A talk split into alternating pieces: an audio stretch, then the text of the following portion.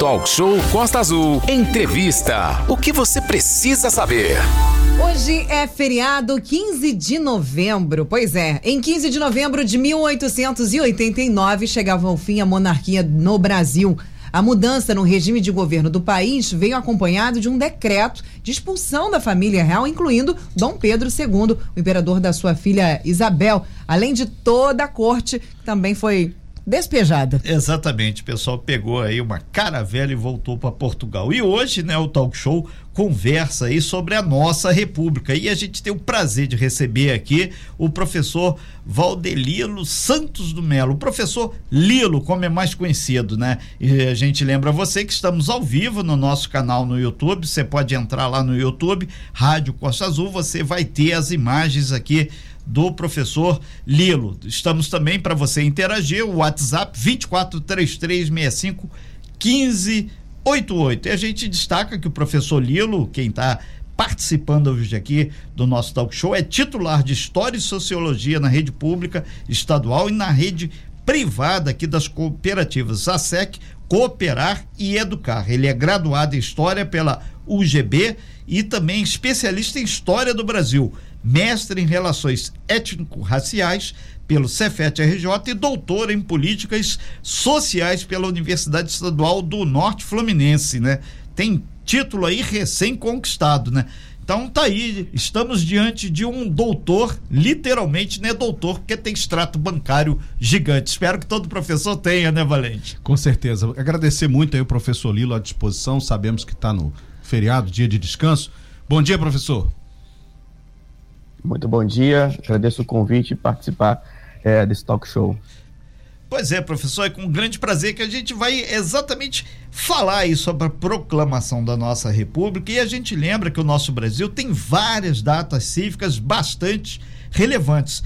Mas com a proclamação da República, parece que passa meio despercebido aí pela grande maioria das pessoas. Sabe que tem o feriado, ponto. Mas o que significa esse feriado e por que, que em outros países, por exemplo, é comemorada a questão da República com muito destaque? O nosso Brasil parece uma data sem tanto peso histórico. Isso é uma questão que a gente vem aí discutindo e a gente pergunta para o senhor: qual seria a explicação? Por que essa questão do Dia da República não ter o mesmo peso que o descobrimento do Brasil, às vezes independência. até independência e até mesmo, por que não dizer, a libertação dos escravos, 13 de maio. Professor Lilo. Bom, é, assim, a gente, olhando num, num, panorama geral dos feriados que existem no Brasil, né, acho que se destacam principalmente os feriados religiosos. Esse a gente identifica que existe, às vezes, uma, uma organização mais efetiva, principalmente por parte é, da Igreja Católica para os feriados católicos. Existe é, uma, uma participação maior da população nesses feriados, né, que existem às vezes eventos, comemorações, mas realmente é, nos feriados cívicos né, não existe uma participação tão efetiva né, da população brasileira em, nesses feriados é, comemorativos, exceto assim o 7 de setembro, onde a gente tem uma participação um pouco maior, principalmente nesse ano de 2022, onde foi comemorado o, o bicentenário né, da independência do Brasil. Isso também foi uma construção que veio principalmente a partir de 72, 1972, quando foi comemorado os 150 anos da independência do Brasil. Então, essa comemoração ela vem sendo mais forte, mais influente a partir da, do 7 de setembro, a partir de então. E a República realmente parece que não é um feriado que uh, é tão celebrado, tão comemorado. E a gente pode olhar um pouco é, para a história da, da própria América é, do Sul, a gente vai identificar o Brasil como uma exceção né, no contexto político regional, porque o Brasil foi o único país que teve uma monarquia, né, que foi uma fase monarquista, né, marcada ali por volta é, do período de século XIX, com a, com a proclamação da República, então fazendo a transição para esse regime, é, para esse novo modelo de, de, de governo, né, para esse novo regime de governo. Então, é, é um único país que, de certa forma, vai ter essa transição política no continente americano, é, na, latino, é, mais para a América do Sul. Professor? É, pois ah, não. Perdão. É, e pareceu meio traumático, né? Essa troca de guarda, digamos assim, porque a história relata que o Marechal Deodoro, o primeiro presidente brasileiro, era um colaborador da monarquia e Sim. foi pressionado pelos seus pares ali do entorno a né, depor o rei, o imperador Dom Pedro II, e imediatamente expulsá-lo do país. Então, quer dizer, foi meio trauma, né? Sim, é, o próprio processo em si foi um processo bem conturbado, né? Então, é, não é somente a questão da, da exceção, né, de ter um único país é, monarquista depois fazendo a transição para a república, o próprio processo em si também foi bastante conturbado.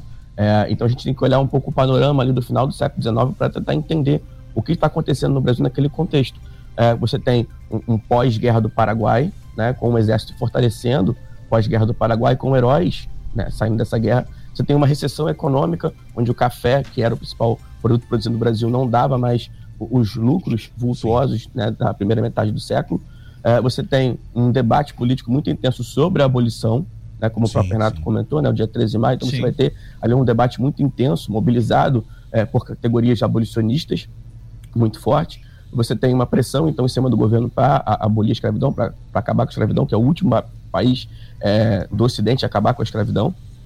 E você vai ter também uma, uma discussão muito forte sobre o republicanismo. Então, essa república ela vai, ser, vai começar a ser construída por vários segmentos. Ela vai marcar ali, é, ela vai marcar ali essa discussão, esse debate também no final do século XIX. Então, a gente tem é, todo esse contexto, todo esse panorama político é, se desdobrando no, em 19- 1889, no dia 15 de novembro, com a proclamação da República, que de certa forma é considerado né, um dos livros clássicos para esse processo, é o do José, José Murilo de Carvalho. Na verdade, ele escreve três livros sobre esse processo. Um deles é A Formação das Almas, onde ele vai exatamente apontar que o processo foi uma quartelada, ou seja, foi um golpe militar que derrubou, então, a monarquia do Brasil. Agora, a, a República nasce com muita esperança, né? Você tinha um, um, um contingente de pessoas à margem da sociedade, digamos assim, muito grande. E a promessa que se faz à época é de que a República tornaria todo mundo mais igual, né? Que haveria justiça social e desenvolvimento para todos, o que né, a gente pode dizer que está buscando até hoje. Mas não é isso que acontece, né? O governo imediatamente a entrega a uma junta militar, como o senhor falou, e essas mudanças não chegam para a maioria da sociedade. É, porque o que acontece, né? O, a própria, o próprio movimento republicano não era coeso, né? Não tinha é, uma, uma vertente única para definir o que, que seria a república e como essa república seria construída no Brasil. Perfeito. E uma das vertentes que se falava era exatamente a vertente jacobinista. Essa vertente, ela é, é que determina mais essa inclusão social, cria mais uma, uma república, de fato, com a presença né, da sociedade brasileira naquele momento. Inclusive, trazendo né, para essa república setores que até então não eram nem considerados cidadãos há poucos anos atrás. Uhum. E, e essa corrente vai ser derrotada. Não vai ser esse modelo de república que vai ser implantado naquele contexto. O modelo republicano que vai ser implantado vai ser o defendido pelas oligarquias, né, aquela chamada eh, corrente liberal, e pelos positivistas, que era mais ligado ao exército. Então essas duas correntes vão ter uma fusão a gente vai então observar a formação de uma república, mas com essa cara de oligarquia militarista. Na verdade, o papel dos militares nesse processo é de legitimar o governo, ou seja, eles iniciam um processo de transição, é, governam ali em torno de cinco anos, né? Isso. Primeiro com o governo de Deodoro provisório, depois um governo constitucional, quando a Constituição já fica elaborada, né? E aí a gente vai observar claramente que essa Constituição de de 1891, ela determina ali esse elitismo da sociedade brasileira, das oligarquias, Sim. e logo depois, então, é, eles fazem a transição para o poder civil. Então, o papel dos militares nesses cinco anos inicialmente é realmente legitimar a transição política, né? Mas é, o pano de fundo, quem realmente está interessado nesse processo, nessa transição, são as oligarquias. Nós estamos ao vivo com o professor Lilo falando aí sobre a proclamação da República. Hoje é 15 de novembro, a gente está fazendo uma releitura desse momento histórico. E você pode nos acompanhar ao vivo aí pelo YouTube. Lá no YouTube, você, nosso canal Rádio Costa Azul. Então você vai ter as imagens aqui da nossa entrevista ao professor Lilo lá, o grande valente, o Renato, a Aline. E você também pode participar através de perguntas no nosso canal e também via WhatsApp 24 3365 1588. Professor Lilo, o senhor colocou com, com muita propriedade a questão das oligarquias. A gente sabe que o, o pessoal principalmente os grandes fazendeiros aqui do Vale do Paraíba, que é pertinho aqui de Angra, eh, eles tinham na época muito dinheiro com a cultura do café. Depois veio o movimento que da libertação dos escravos. Então eles começaram a ter uma perda econômica em função até da exportação do café que diminuiu muito a rentabilidade para eles.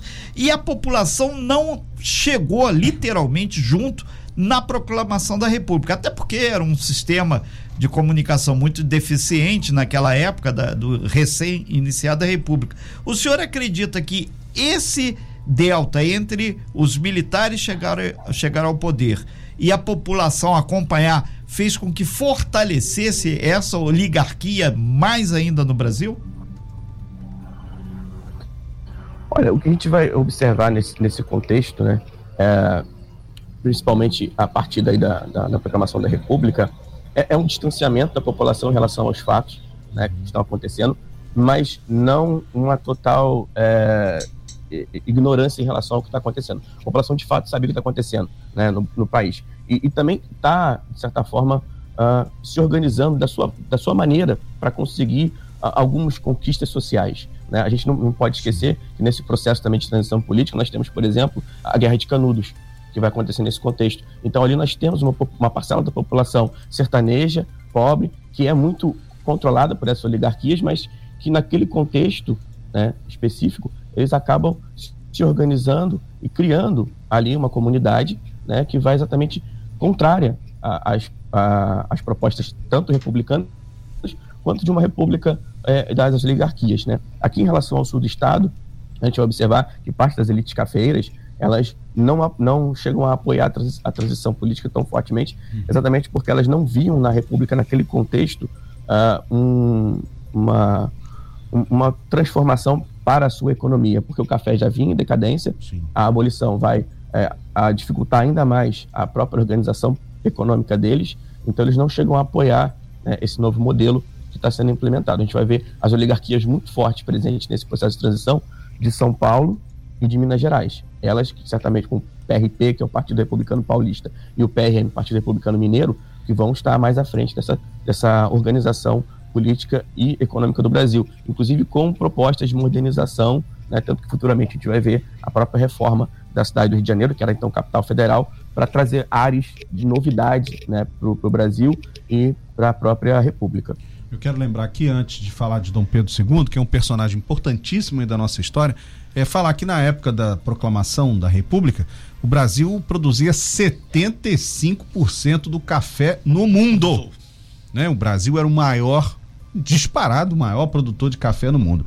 E logo nos primeiros anos da República, com a queda dessa produção cafeeira, os barões do café de São Paulo e Minas Gerais é, arrumaram um jeito de o próprio governo comprar as sacas de café que sobravam, que eles não conseguiam vender, não é, professor? as sacas de café encalhavam, o Brasil chegava a queimar o café, né, para manter o lucro desses grandes proprietários de terra e, de lavouras. Isso, né, professor, além de endividar o país, também foi criando essa divisão, né, essa injustiça social. O senhor concorda? Sim, é, isso vai acontecer, é o que a gente vai chamar de socialização das perdas. Né? Isso. É o momento em que você tem o poder público sendo responsável aí, é, ou seja, o poder público, o dinheiro público sendo responsável aí para garantir os lucros é, do, dos, dos produtores de café que não conseguiam mais exportar em grande quantidade, grande volume para o mercado externo. Professor Lilo, a gente lembra que nós estamos também ao vivo no YouTube, nosso canal Rádio Costa Azul. Você entra lá, Rádio Costa Azul, temos aí o professor Lilo, muita gente já participando aqui, interagindo, né, Lilo? É, inclusive, muitos dos seus alunos já mandaram bom dia pra gente aqui. A, a, Isabela, melhor professor do mundo, tá lá no nosso Pô, canal no YouTube. Isso. O Buiu, nosso amigo Alexandre, também tá conosco no YouTube. E a Lila Mello, um beijo para você, Lila, bom dia. O Anderson Mendes, o Anderson da Nanda Flores, também ligado aqui com a gente. Abraço para você. Para todos os nossos ouvintes que estão interagindo com a gente, a gente recebeu tanta mensagem que eu vou depois do intervalo, mandar as mensagens, porque são tantas mensagens que eu já perdi as mensagens que mandaram para eles lá embaixo, então eu vou ter que procurar das nossas ouvintes e também das alunas, suas alunas e seus alunos que estão mandando mensagem, falando que estão muito felizes em vê-lo e escutá-lo aqui na rádio. E essa, essa questão da, da história, a gente, a gente ouviu falar mais da história, né, professor, depois do, do, último episódio, principalmente por conta das eleições, da importância dos nossos jovens e, por que não, dos nossos adultos entenderem e voltarem lá atrás um pouquinho, entender um pouco mais da nossa história e realmente, inclusive, entender o que são alguns termos históricos que voltaram agora de forma deturpada, com um significado completamente diferente. Então, a história é, é muito bom que você venha contar isso pra gente, venha explicar para as pessoas que a maioria dos brasileiros não entende o porquê do feriado da proclamação da República. Ontem mesmo a gente aqui brincando aqui para fazer um Reels para fazer uma chamada da sua, da sua vinda aqui. Eu fiz um assim, você sabe por que do feriado da proclamação da República? Aí aquela congelava, né? Literalmente. Ah, eu imagino que seja isso, completamente diferente. Então as pessoas ainda não têm realmente, não sabem dizer o porquê, sabem por alto, como você mesmo disse. É um feriado que pouco se fala, não se dá tanta notoriedade. Então é importantíssima a sua vinda aqui para estar tá trazendo para os nossos ouvintes, para os nossos internautas, o porquê dessa data que é muito importante, né, professor?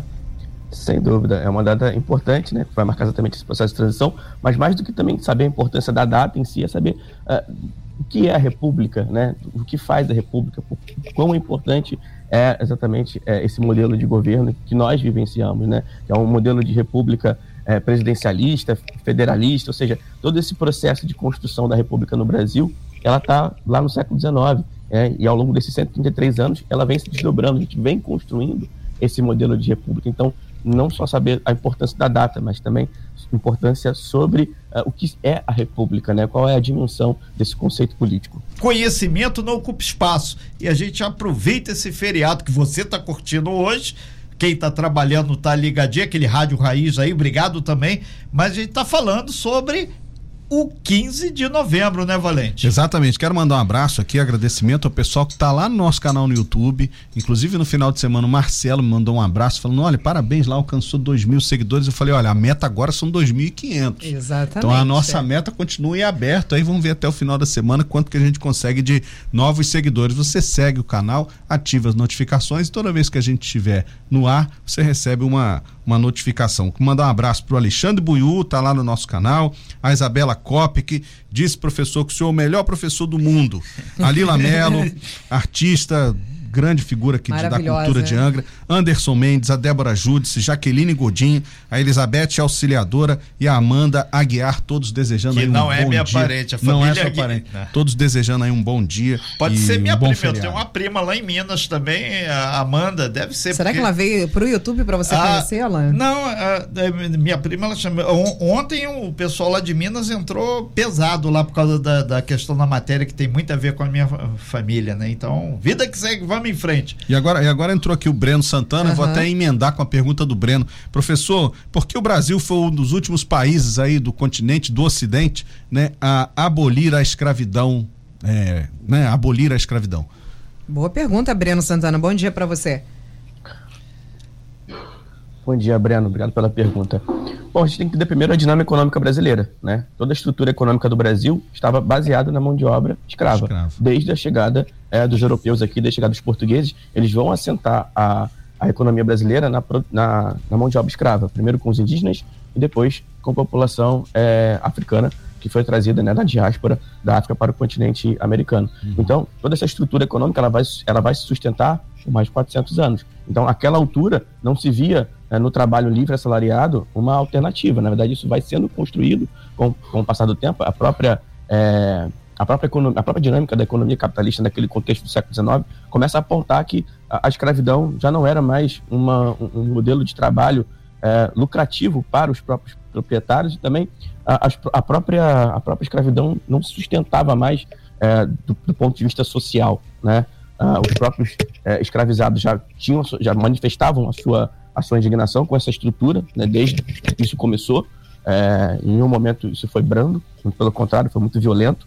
Então já já tinha-se essa essa noção mais é, definida ali no século XIX por conta é, do, do, que na época né, se chamava exatamente de, de, de problema social brasileiro a ser resolvido. Sim. E aí a abolição vai, vai, vai ser finalizada, a abolição, né, o fim da escravidão, vai acabar ali então no século XIX, exatamente por conta é, do Brasil ser o único país do mundo, ou seja, não tinha mais, não, não, não, se sustentava mais a escravidão naquele contexto. A gente não pode esquecer que nem por isso, né, a, os, os desdobramentos dessa escravidão ainda permanecem, ainda se perpetuam no país até hoje, né? O racismo ainda se perpetua no país hoje, é um racismo estrutural que nós temos no Brasil até hoje, herança dessa, desse colonialismo, herança desse imperialismo que foi feito no Brasil desde o século século XVI. Perfeito. Renato, professor, é, posso, posso ir? Pode, fica Pode. à vontade. Mas tem, tem al- tem algumas perguntas aqui dos nossos ouvintes também. Ah, depois sim, WhatsApp, também. pode- Quer ir? Pode- vou na frente? Você, por favor. É. Eu quero falar sobre Dom Pedro II.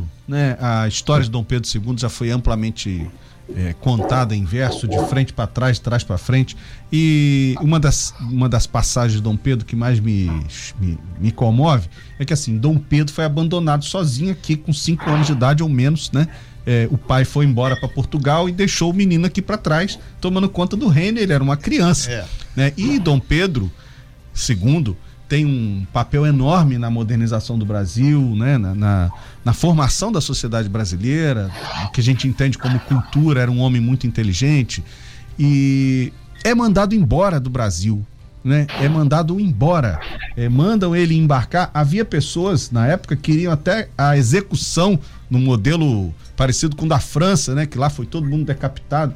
Então, é, eu queria que o senhor falasse sobre essa figura de Dom Pedro II. Inclusive, quero mandar um abraço também para o Newton Júdice, que é, um, que é um cara que estuda Dom Pedro II e recorda que o último solo brasileiro pisado né, pelo Dom Pedro II, pelo imperador, o ex-imperador na época, foi a Ilha Grande. Né? Passou na Ilha Grande, deu uma paradinha e foi embora para Portugal. O Newton conta essa história. É muito importante a gente destacar isso também, né? O papel de Dom Pedro II esteve em Angra dos Reis. Existe um obelisco aqui na praça. A pergunta está ficando muito grande. Existe um obelisco aqui na praça que marca a passagem de Dom Pedro II. Enfim, é, professor, a monarquia caiu sem guerra, sem confusão e Dom Pedro foi embora triste do Brasil. É, o Dom Pedro, assim, ele era uma figura é, que era bem aceito pelas, pelas diferentes, pelos diferentes grupos sociais no Brasil. Né? Ele tinha uma boa entrada com as oligarquias, tanto que ele saiu distribuindo títulos né, para essas oligarquias, né, principalmente a partir da segunda metade do século XIX. É, ele tinha uma, uma boa citação né, pública naquele contexto, mas no final do século, realmente ali nos últimos anos do governo, a partir principalmente ali de 1880, ele já vai ficando uma figura né, um pouco contestada, principalmente pelos republicanos. Na verdade, a contestação maior não era nem a figura do Dom Pedro II em si. Acho que a contestação maior era a, a- o futuro dessa monarquia, né? Onde nós tínhamos eh, a princesa Isabel, que seria a, a futura herdeira do trono. A gente não pode esquecer que nós vivíamos num país patriarcalista, ou Perfeito. seja, teríamos uma mulher à frente da- do comando político brasileiro. Naquela altura, pelos homens né, que comandavam o país, era quase que inaceitável. E o esposo dela, né, o marido dela, era o, o Conde Dan, que era um francês que não tinha uma boa aceitação Identidade. pública. Então, às vezes, quando se olhava para a monarquia, né, se olhava para a figura do Dom Pedro, mas esquecia que, na verdade, ele já estava em processo de, de término de, de, De de governo, né? já, ou seja, já tinha um futuro né, mais à frente. Então, não se via um futuro monarquista para o Brasil. E acredito que a expulsão dele também seja até uma medida de segurança por parte dos militares, para evitar, de repente, uma sublevação ou alguma revolta de apoio ao Dom Pedro, e assim colocar a República naquele contexto ali de transição em, em perigo. Então era mais uma medida de segurança para expulsar realmente toda a família real, não apenas Dom Pedro, para garantir e assegurar, então, naquele momento, a, a, a, a República, né? E acabar de vez com a monarquia. Então, as 24 horas que foram dadas para ele né, é, sair do Brasil, né, ser expulso do Brasil, foi exatamente uma, uma, uma medida de segurança, mas por conta das Forças Armadas que estavam então à frente do processo. Deixa eu só contar mais uma coisa, porque eu, eu gosto Contador muito de Dom. Pedro. Eu sou Né? contador de história. A proibição da família real voltar ao Brasil só foi. é, pro- é, só permitiram Isso. que eles voltassem a partir de 1920. A imperatriz do Brasil, que seria né, a filha de Dom Pedro II, a princesa Isabel, já tinha 75 anos. Então, problemas de saúde, ela não pôde voltar. Ela morreu no ano seguinte, 1921. E Dom Pedro morreu dois anos depois da proclamação, em 1891. E no caixão dele, né, no, no, no- no- funeral Funeral dele, dele. havia um travesseirinho com terras Terras do do Brasil. Brasil. É, para sempre ficou na cabeça dele a saudade dessa terra. E, e um resgate também, aqui do lado em Paraty tem herdeiros da família imperial, lá em Petrópolis ainda Sim. tem invasores. Então, ou seja, Angra está aqui colado na história que passam séculos, mas ainda está arraigado aqui é, no nossa vizinha Paraty, que Paraty também já pertenceu a Angra, lá em cima na serra, lá em Petrópolis, inclusive a princesa Isabel tinha a casa dela lá, até o, o pessoal passava, a família imperial passava o verão lá em cima, lá na Serra, e em Vassouras também. Professor, essa história, é o dia 15 de novembro, República, mas ainda tem muito, ainda tem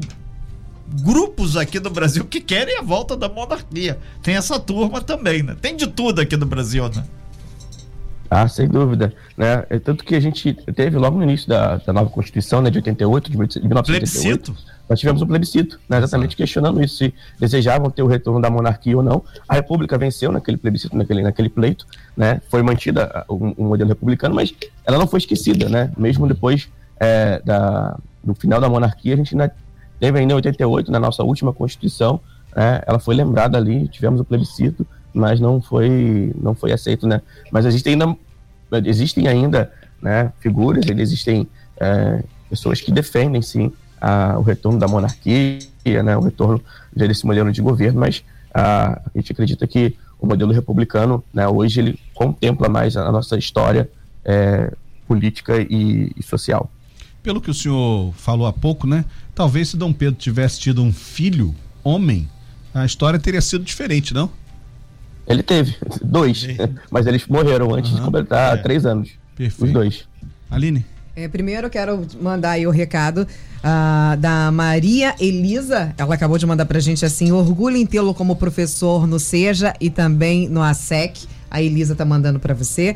Lá no nosso canal no YouTube, muita gente participando, interagindo. Ficamos muito felizes que esse assunto interesse a, a, todos vocês, esse assunto tão importante. Nós trouxemos esse tema porque sabíamos, obviamente, da importância para a nossa população. Agora, professor, o que se vê é, de Dom Pedro, né, principalmente a as novelas, a tele, da dramaturgia, trouxe um Dom Pedro diferenciado para o povo brasileiro. Diferente da, do, do, que a gente via nos livros, uh, o Dom Pedro que se foi mostrado para a população brasileira era um Dom Pedro, como você mesmo disse, que sabia entrar e sair, sair de todos os lugares. Um cara Sim. muito até muito amado. O que se uhum. viu na televisão, o que se viu nas novelas, é o que era realmente Dom Pedro? Então, é, essa, a gente costuma dizer né, que na história existe, você tem uma construção da memória né? Isso tudo é construído. Então, dependendo de certa situação, você tem uma imagem, né? Então, é, de uma figura histórica, de uma figura política. É, eu acho muito curioso, assim, por exemplo, existe uma, uma historiadora, a Mari Del Priori, que ela vai classificar o Dom Pedro como um caipirão. Ela vai justamente dizer que ele é um caipirão e tal. Então, assim, na visão dela, né, ele não, não era tão, é, digamos assim, intelectual tão, é, tão, tão aceito como se dizia na uhum. época, né, que, que ele, ele era. Mas, de fato, o Dom Pedro ele teve a sua importância política, ele foi o governante que mais tempo é, governou o Brasil. Não, não, temos na história da política do país alguém que foi tanto tempo governando, é, coisa que o pai dele não teve habilidade para fazer. Né? O Dom Pedro I não conseguiu ficar tanto tempo tendo essa habilidade política para governar o Brasil e acabou é, abdicando do trono. Já ele conseguiu entender um pouco essa dinâmica política, então acredito que ele seja uma figura realmente que tem a sua imagem construída e desconstruída dependendo do contexto político específico que nós vivemos. Né? Então, é, acredito que o Dom Pedro seja ainda uma figura é, que vai gerar muitas discussões apaixonadas na história política do Brasil, porque foi o nosso último, é, nosso último monarca. Professor, posso te pedir para explicar para os nossos ouvintes, os nossos internautas que estão chegando agora, sobre essa confusão aí, Dom Pedro I, Dom Pedro II? Tem como você explicar para a gente rapidamente sobre isso? Sim, é, o Brasil, como a gente começou falando na nossa entrevista, né? É, hoje o Brasil ele vai ficar independente no dia 7 de setembro de 1822. Então, àquela altura, né? O Dom Pedro I, é, que havia chegado com a família real, com seu, com seu pai, que era príncipe regente Dom João VI, né? Eles, eles vão fazer o processo de independência do Brasil, né? Em 1822, dia 7 de setembro. Então, isso vai é, marcar a transição para um Brasil, então, é, que até aquele momento era era colônia de Portugal, vai ficar independente. Então, juntamente com, com a insatisfação né, de ter uma colônia, vai levar à formação do, da monarquia brasileira, né, chamado Primeiro Reinado, que vai durar por nove anos, de 1822 até 1831, sobre a, o governo Dom Pedro I. Né. Depois ele vai abdicar do trono, vamos ter um período de vacância do trono, né, por conta exatamente do Dom Pedro II ainda ser menor de idade, não podia governar naquele momento, então teremos chamado período regencial, são as regências, os governantes que vão é, comandando o Brasil nesse período, né, que o Dom Pedro ainda não tem. a idade suficiente e ele vai, curiosamente, chegar também ao poder por um golpe, chamado golpe da maioridade. Ele não tinha 18 anos, já que a Constituição determinava, a Constituição de 1824 determinava que ele deveria ter 18 anos para governar o Brasil, ele ainda não tinha 18 anos, foi feito, portanto, o golpe da maioridade em 1840 e assim nós começamos o segundo reinado. E aí o Dom Pedro II vai governar de 1840 até 1889. Né? Então será esse período aí de governo do Dom Pedro II. Exatamente, já começamos errado, né? Dom Pedro já foi lá, metendo lá... um golpe lá atrás. Mas, a gente querendo voltar para os 17 para não ter que pagar boleto, não tem nenhum boleto no nosso CPF e ele querendo ser maior mas, de idade. Na, na, verdade, a história do Brasil é sempre marcada por golpes. É, historicamente, quem contou, ele falou, pelo menos de três em três anos, aconteceu algum tipo de golpe que não foi o, o, fluxo normal da história, né, professor? E a gente tem aí, por exemplo, só aí a, a questão da ditadura militar, o, a, o próprio lá atrás, desde Dom Pedro, desde lá atrás ainda, Pedro Álvares Cabral, ele deu um migué lá, que ele estava indo para a Índia, apareceu no Brasil. Então tudo já foi um pequeno golpe, um deslize na nossa história e a história do Brasil é formada assim, né? Não só do Brasil, mas de outros países, mas o Brasil em tela é o que nós focamos mais agora. Faz parte da história, né? É, como eu mencionei, né? A, história, ela vai ser, na verdade, é, a memória social, né? A memória sobre a história, ela vai ser uma construção, né? Com o passar do tempo, a gente vai identificando é, quais pontos são relevantes, quais pontos a gente vai ter um destaque maior é, dentro da história, inclusive, existem correntes que nós chamamos de revisionistas, né, que vão fazer uma revisão né, sobre a história, está né, tá sempre voltando àquele ponto específico, de repente tem alguma lacuna, tem alguma coisa que precisa ser preenchida ali, né, que de repente deixou, passou despercebido. Então, realmente, na história do Brasil, a gente vai ter momentos né, sucessivos, é, é, encontros e desencontros, digamos assim, do próprio processo, do próprio processo político, social é, e assim por diante.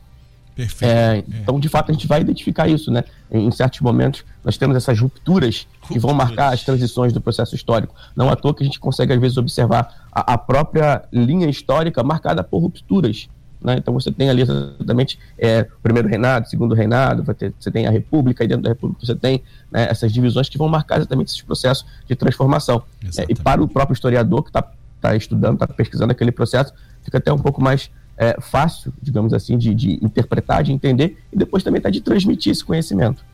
Eu tenho só mais duas questões, Renato, Aline. Sim. É, Sim. Uma é a seguinte: são 30, 133 anos hoje da nossa República, né? Nós tivemos aí, como o professor explicou, cinco anos de controle militar, uma junta militar entre 89 e 94, 1894. Depois nós tivemos um período de ditadura militar, de cerceamento de liberdades entre 64 e 85 né? Então nós tivemos cerca de 40 anos sobre regimes totalitários ou não plenamente democráticos.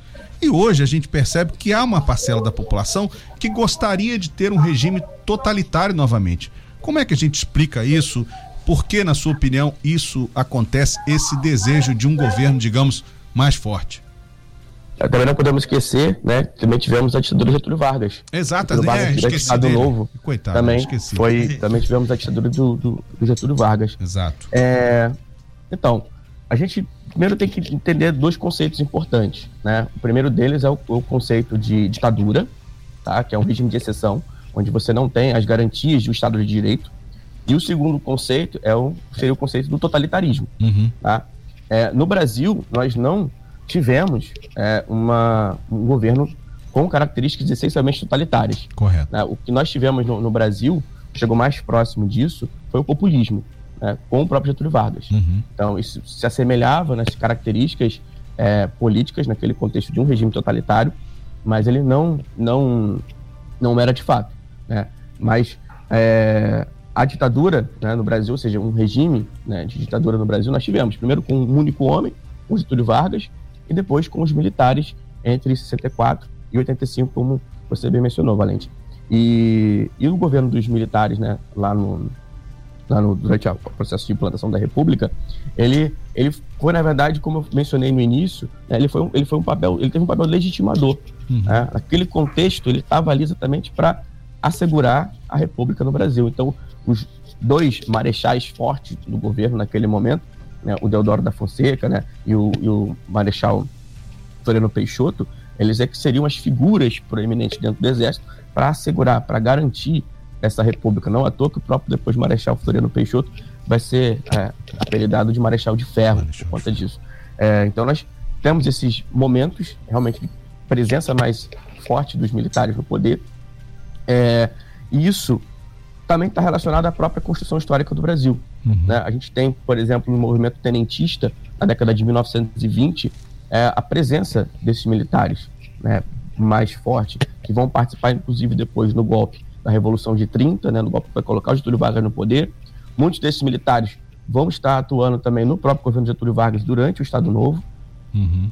Alguns deles, como por exemplo o Góes Monteiro e o, o próprio Eurico Gaspar Dutra, né, o, o Dutra, vão derrubar ele do poder também, ou seja, eles colocaram ele no poder, eles participaram do seu governo e depois vão depor o Getúlio Vargas em 45. Verdade. Tá? E aí em 54, o próprio Vargas, né, ele vai cometer um suicídio, esse suicídio do Vargas é uma pressão política hum. liderada por militares.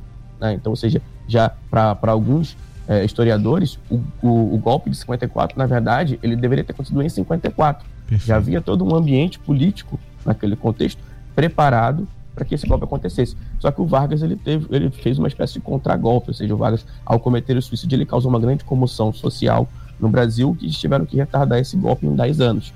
E aí as mesmas figuras que estão presentes no golpe de 64, né, estão presentes no golpe, estão ali em 54, né? Conspirando no, contra o Getúlio. Exatamente. Entendeu? Então, assim, você tem essa presença muito forte, principalmente na, na, na, na no, século, no século XX, né? Desse, desse tenentismo que vem é, arrastando esses militares para o poder, né, sempre no, no, anfiteatro ali, sempre participando né, numa, numa cena de conspiração atrás, mas em, a partir de 64 muitos deles estão à frente desse processo de, de, de construção de um, de um regime de ditadura no Brasil. Muito bem. E, e falando só do, de, hoje, de hoje, né, assim, então acho que isso é uma herança desse contexto, de certa Correto. forma, é uma memória desse contexto que alguns ainda carregam, né, que alguns ainda trazem como se fosse um, um período é, de né, de, desenvolvimento, de crescimento do Brasil, porque de fato nós tivemos ali um lado econômico, para alguns ainda acham que o Brasil tinha mais organização, mais civilidade, enfim, é uma memória que se constrói desse período, né, e para grande parcela acredito que não seja um, um, uma boa saída, né. Perfeito. O, ok, então. Professor Lilo, a gente agradece muito esse mergulhar na história, essa revisita a história do nosso Brasil no 15 de novembro. Desejamos muito sucesso, nosso agradecimento e fica certo aí também que não existe a história dos vencedores, mas também a dos vencidos. As duas estão aí para as pessoas estudarem e mais do que isso, fica patente também que o espírito republicano tem que pre prevalecer sempre e democraticamente falando, todo mundo tá aí no Brasil, tem que aprender a conviver. Obrigado, professor, sucesso e ótimo feriado aí pro senhor também. Eu que agradeço pelo convite, né, pela participação, né, quem mandou mensagem, quem mandou perguntas. Muito obrigado aos ouvintes, né, por esse momento. Realmente falar de história é, é, é a minha paixão. Eu, eu, gosto desse desse assunto, desse tema. Então, quando precisar, pode contar comigo, tá sempre disposto. Com é, certeza, tá cheio de data cívica aí pra gente começar. Tem, tem bastante coisa que a, que a gente precisa esclarecer, bastante coisa que a gente precisa deixar literalmente a panos limpos, né? Mostrar rea, o, o, real fato, mostrar o que, como é a história, o que realmente é de fato é o que não muda. Então, muito obrigado pela sua participação, professor. Muito feliz em tê-lo aqui conosco. E esse programa realmente foi maravilhoso. Muito obrigada, viu? Agradeço. Tchau, tchau, professor. Bom dia. Sem fake news. Talk show. Você ouve? Você sabe.